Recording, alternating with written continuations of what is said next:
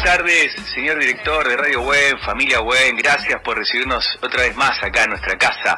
Otra vez mi primer, nuestro primer lunes de nuestro primer Politicosas de este año 2022. ¿sí? Hoy sí, un programa sobrecargado y con un invitado de lujo que va a estar acompañándonos Luis Dería, este reconocidísimo dirigente político nacional que, que, ha sufrido persecución judicial, que ha estado detenido y que ha sido incluso el 1F, uno de los principales organizadores de, la marcha contra la Corte Suprema de Justicia de la Nación, reclamando allí eh, algunas cuantas cuestiones que tienen que ver con la dinámica de la administración de la justicia, ¿no? Eh, además de la renuncia de los jueces a quienes tildan de macristas.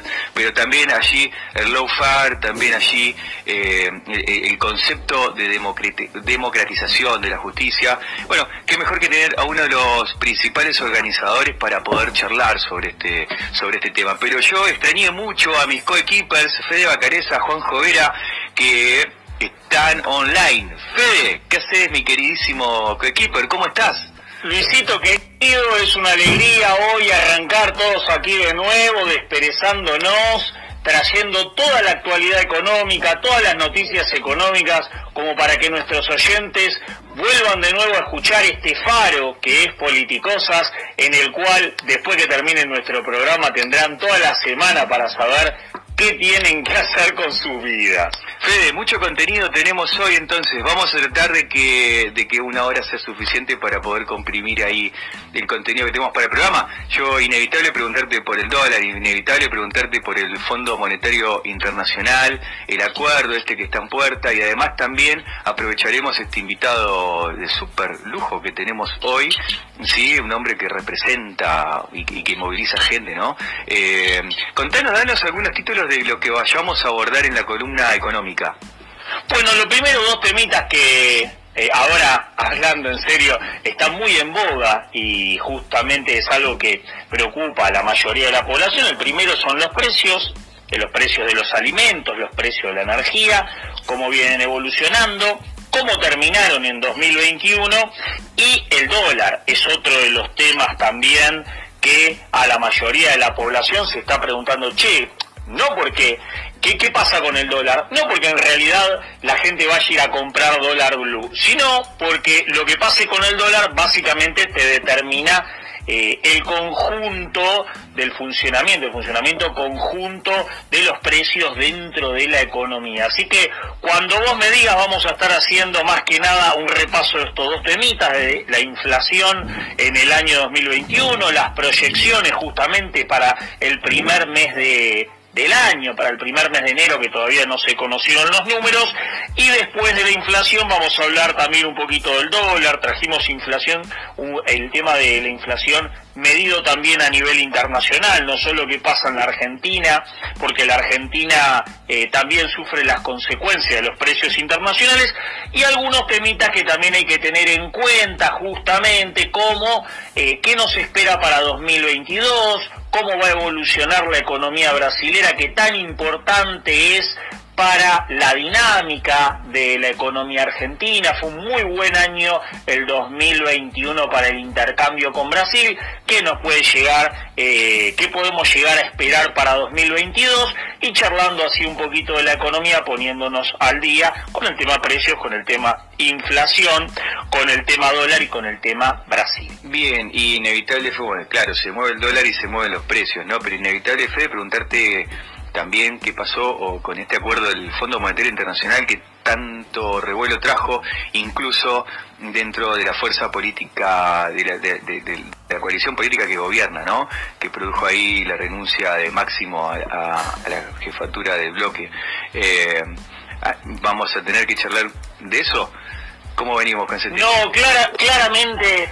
Eh, no hay todavía un acuerdo cerrado con el Fondo Monetario, hay una instancia técnica eh, preacordada, se están avanzando en el tema de las negociaciones, todavía no se puede dar un aviso de acuerdo. Me parece que fue algo prematuro en cierta medida adelantar eso, tanto por el lado de eh, la Argentina como por el lado del Fondo Monetario. El Fondo Monetario después salió a especificar que lo que se había cerrado salió justamente en su cuenta de Twitter del Fondo Monetario hace unos días a especificar que lo que se había cerrado era una instancia técnica, eh, después empezó justamente al otro día o dos días después a hablar de que no estaban dadas eh, las instancias políticas como para poder cerrar un acuerdo, porque básicamente los datos sobre el gasto público, los datos sobre eh, disminuir el déficit, generaron un revuelo muy muy grande que tuvieron un impacto político, los vimos los otros días cuando justamente hubo una renuncia, justamente la renuncia de Máximo Kirchner como presidente del bloque, y cuando vemos los números de reducción del déficit, implica la reducción del gasto público, también hay que tener en cuenta qué es lo que el gobierno piensa reducir y cuánto piensa reducirlo y cómo. Y el gobierno dice, yo pienso reducir el gasto público creciendo. No es que voy a achicar las cuentas, sino que como vamos a crecer, en cierta medida vamos a poder disponer de un menor gasto, eh, por ende un menor déficit, porque la economía crece. Esos son los cálculos que básicamente hace el gobierno y se establecieron las metas de déficit fiscal para 2022, 2023 y 2024. Parecería que el tironeo en gran medida viene por ese lado porque para unos esto es considerado eh, un ajuste. ¿Es un ajuste? Sí.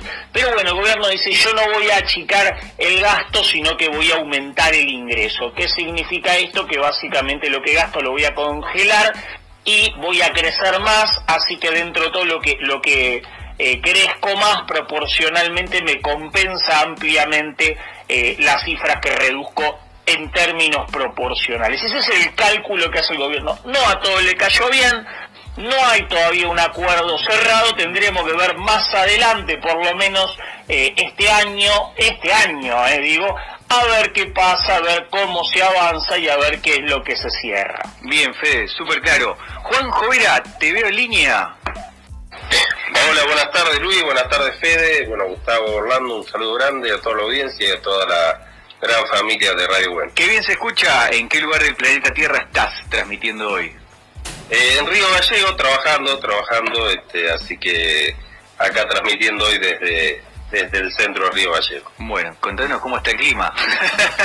bueno, increíblemente eh, hoy hace 29 grados, ¿no? Algo impensado para Río Gallego, pero bueno. Eh, y además ahí la luz solar es como que dura eh, mucho más que acá, en Buenos Aires. Eh, claro, en, verano este, trabajamos a veces, porque también hay mucho viento, hoy no, pero sí.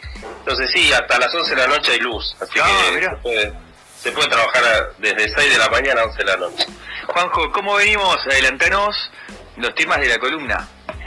Bueno, yo ahí que quería un poco plantear alguna pregunta para lo largo del año, ¿no? Que por ahí después le voy a preguntar a Fede con un poco con los viajes estos de Alberto a, China, que es eh, este incipiente multilateralismo, ¿no? Que se va dando a nivel mundial, donde esto que hace años se venía avisorando de una de crecimiento de la hegemonía norteamericana, bueno, hoy que por ahí de, debatir, no, no solo acá, sino preguntarlo a, los diferentes invitados que podamos tener, Luis es uno, eh, sobre esta situación de, si realmente estamos ya en presencia de un multilateralismo a nivel mundial o si es prematuro hablar de eso. Y por ahí después le iba a preguntar a Fede si, si tiene alguna información de, de, de en qué consiste estos eh, acuerdos de entendimiento que hizo Alberto en China este, con la llamada incorporación de Argentina a la ruta de la seda, bueno, si él tiene alguna información más por ahí para,